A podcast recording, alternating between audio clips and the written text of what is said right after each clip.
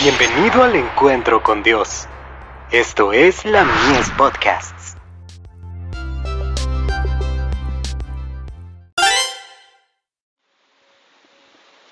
La fe por la cual vivo. La ambición acarrea dolor.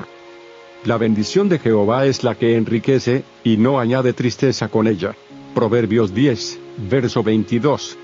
Antes de su rebelión, era Lucifer en el cielo, un excelso y alto ángel inmediato, en categoría al amado Hijo de Dios. Su aspecto, lo mismo que el de los demás ángeles, era benigno y denotaba felicidad. Su frente, alta y espaciosa, indicaba poderosa inteligencia. Su figura era perfecta, y su porte noble y majestuoso.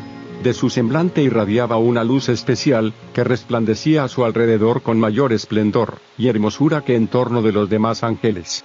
Sin embargo, Cristo, el amado Hijo de Dios, tenía la preeminencia sobre todas las huestes angélicas.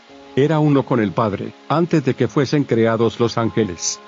Lucifer sentía envidia y celos de Jesucristo.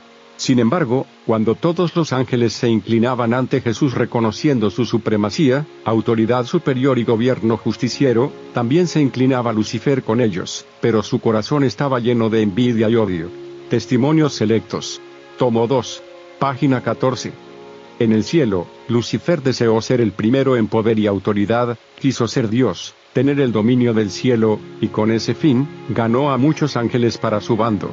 Cuando esta oeste rebelde fue echada de los atrios de Dios, la obra de la rebelión y del egoísmo, continuó en la tierra tentando a nuestros primeros padres para que se entregasen a la complacencia propia y la ambición, Satanás consiguió su caída, y desde entonces, hasta el momento presente, la satisfacción de las ambiciones humanas y de las esperanzas y deseos egoístas, han reportado ruina a la humanidad. Consejos para los maestros, padres y alumnos, acerca de la educación cristiana.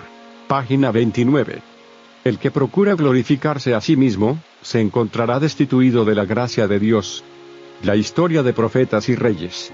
Página 43.